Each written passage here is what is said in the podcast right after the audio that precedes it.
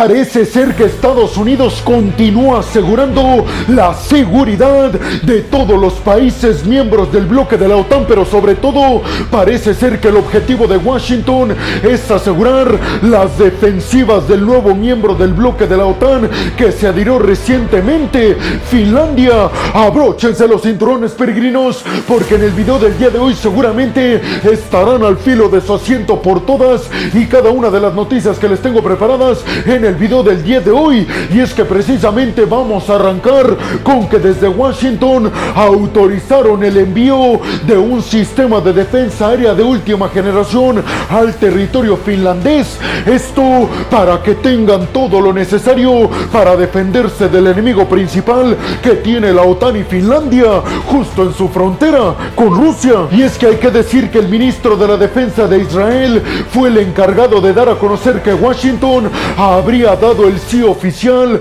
para que conjuntamente Israel y Estados Unidos enviaran un sistema de defensa aérea a Finlandia de última generación. El sistema de defensa aérea de última generación David Sling acaba de ser autorizado por parte de Washington y de Israel que lo fabrican conjuntamente a través de dos de sus principales empresas armamentistas, nada más y nada menos que a Finlandia. Un acuerdo peregrinos que representa un ingreso para Israel y para Estados Unidos de 316 millones de dólares. Este sistema de defensa aérea les digo que fue construido y desarrollado por parte conjuntamente de Estados Unidos y de Israel. Por parte de Israel, peregrinos, participa la armamentista Rafael Advanced Systems y por parte de Estados Unidos participa Rayton Technologies en la fabricación de este sistema de defensa aérea de última generación que ambos países lo van a enviar a Finlandia. Les recuerdo, peregrinos, que cuando Joe Biden visitó Finlandia y se reunió con todos los socios nórdicos de Estados Unidos y además miembros del bloque de la OTAN, Joe Biden aseguró y les hizo ahí la promesa en conferencia de prensa después de visitarlos, acabando inmediatamente la cumbre del bloque de la OTAN en Lituania. Ahí Joe Biden les prometió que Estados Unidos les iba a dar todo lo necesario para que se defendieran del principal enemigo que tiene la OTAN en sus fronteras, nada más y nada menos que Rusia. Les recuerdo además, peregrinos, que Finlandia ha dicho en repetidas ocasiones a través del presidente Ninisto que Finlandia va a convertirse en uno de los ejércitos y economías más poderosas ahora que entraron a la OTAN. Y ustedes estarán preguntando, pero ¿por qué Finlandia de la noche a la mañana le interesa tanto convertirse en toda una potencia militar? Pues yo les respondería, peregrinos, que Finlandia comparte la frontera más grande de cualquier territorio europeo con Rusia. Por eso Finlandia quiere tener todo lo necesario para que Rusia ni siquiera piense en la posibilidad de agredirlos.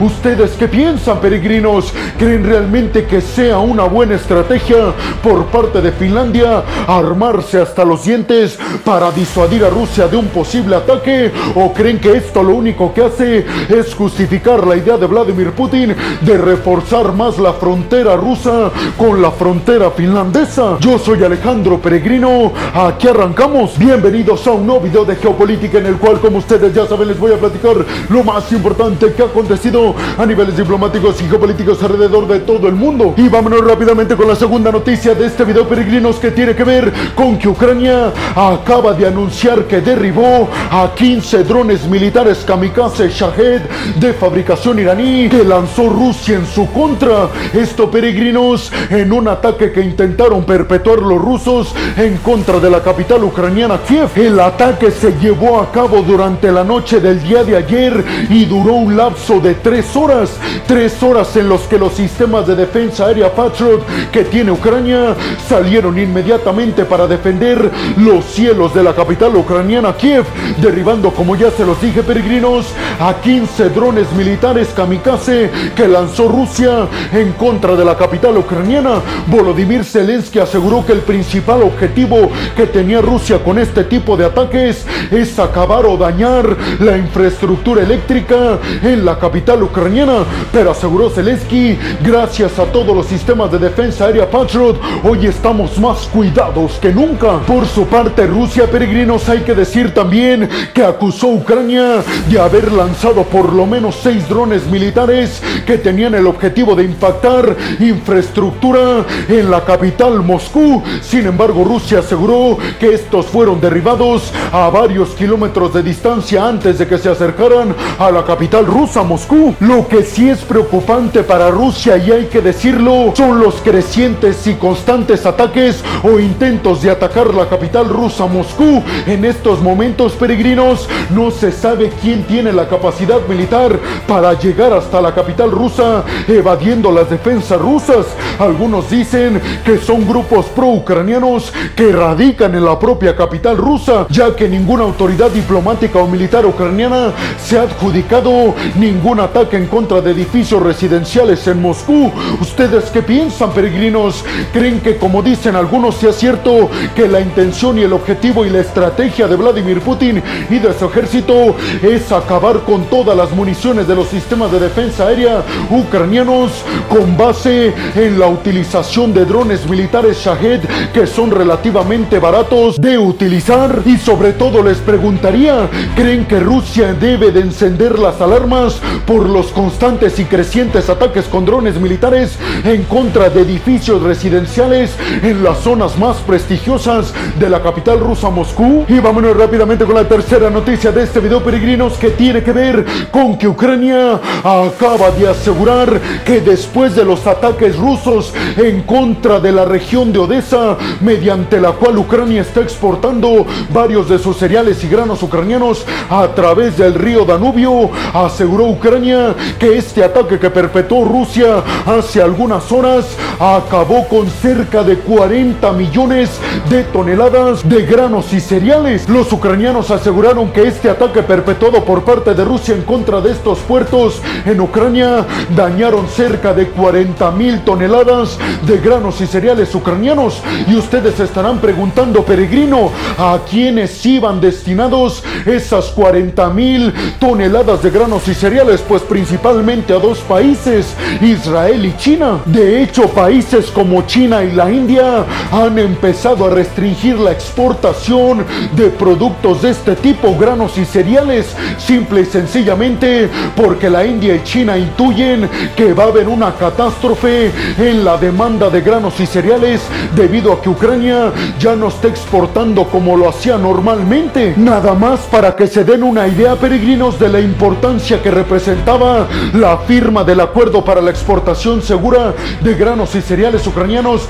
y rusos a través del Mar Negro. Las Naciones Unidas aseguraron que durante el tiempo que duró este acuerdo se exportaron, escuchen bien, más de 33 millones de toneladas de granos y cereales que hoy en día ya no están llegando al mercado internacional. Por eso los costos alrededor del mundo se han elevado a niveles históricos. ¿Ustedes qué piensan, peregrinos? ¿Creen realmente que este tipo de cuestiones haga que caigamos en todo el mundo en una crisis alimentaria sin precedentes? Y también me gustaría si creen realmente que Ucrania logrará a través de Croacia y de Rumania exportar sus granos y cereales de forma segura, evitando así ataques por parte del Kremlin. ¿Creen que volvamos a ver un nuevo acuerdo para la exportación segura de granos, cereales y fertilizantes rusos ucranianos a través del Mar Negro? Pues acuérdense que Erdogan, el presidente turco, aseguró